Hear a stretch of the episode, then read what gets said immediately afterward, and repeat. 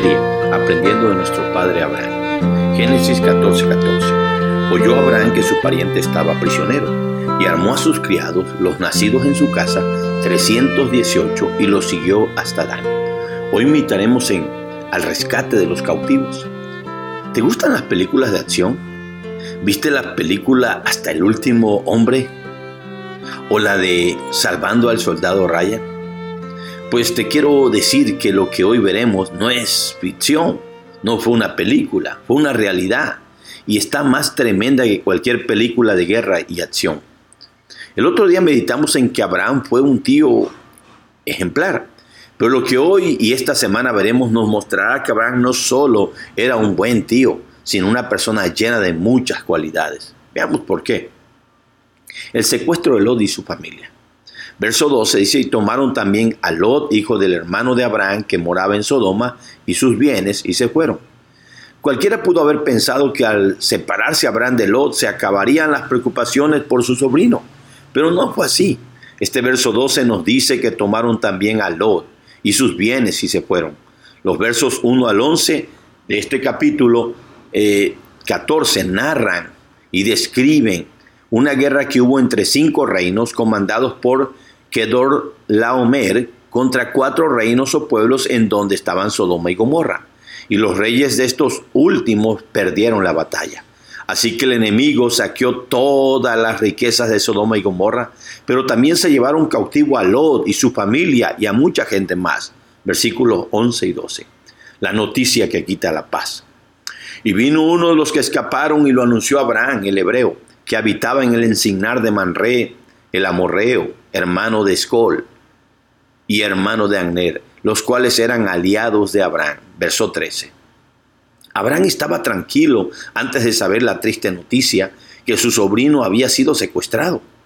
El patriarca vivía en una zona muy bonita de pinos, el encignar de Manré y se llevaba muy bien con los pueblos vecinos. Él vivía en paz, pero esa paz fue alterada por esta mala noticia.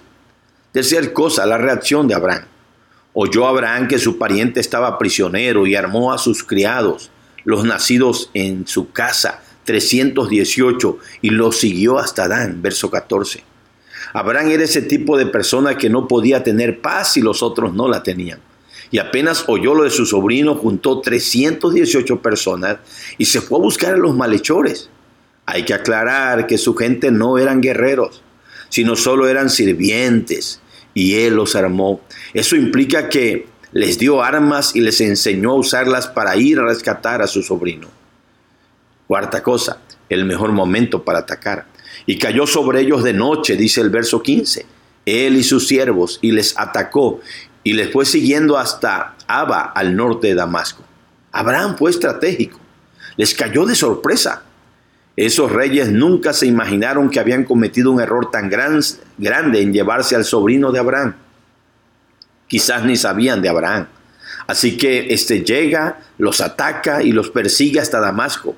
Recordemos que el ejército inexperto de Abraham es de 318 y el enemigo era un experto ejército formado por cinco reinos, pero Abraham los hizo huir.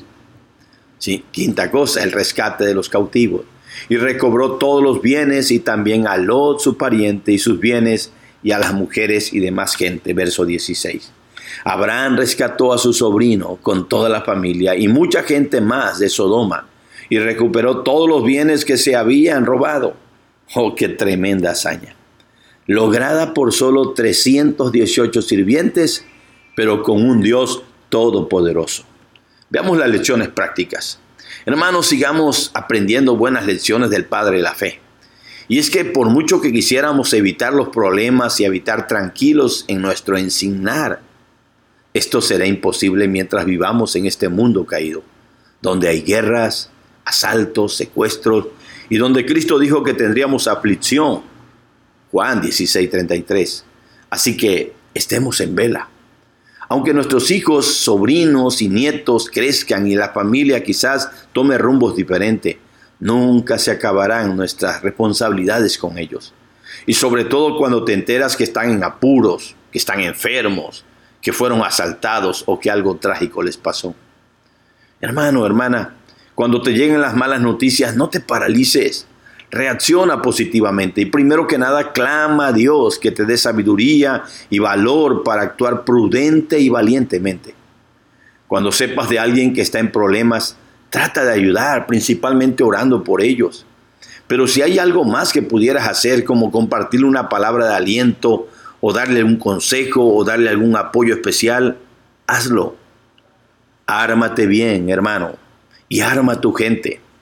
Y no me refiero a tener armas de fuego o punzocortantes, sino armarte con la palabra de Dios, con la oración y con toda la armadura del cristiano que está en Efesios 6, 10 al 18. Pues las armas de nuestras milicias no son carnales, sino poderosas en Dios para destrucción de fortaleza, dijo Pablo en 2 Corintios capítulo 10, versículo 4 al 6. Siempre que vayas a la guerra o a luchar por alguien en problemas, ve confiando en el poderoso Dios. Pues si Él está por nosotros, ¿quién contra nosotros? Romanos 8:31. Sé valiente, pues muchas veces la única forma de ayudar y rescatar a alguien de algún problema serio es arriesgarlo todo por amor a ellos.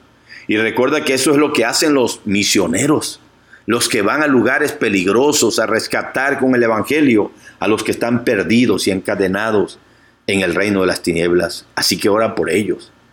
Si vas a llevar a alguien a la guerra, ármalos, capacítalos, entrénalos primero, como lo hizo Abraham.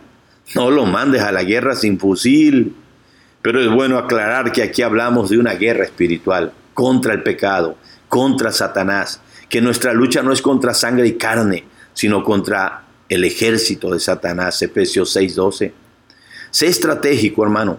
Pues acuérdate que un cristiano no solo debe saber defenderse y huir de lo malo y del enemigo, sino también debe saber atacar y cuándo atacar a ese enemigo.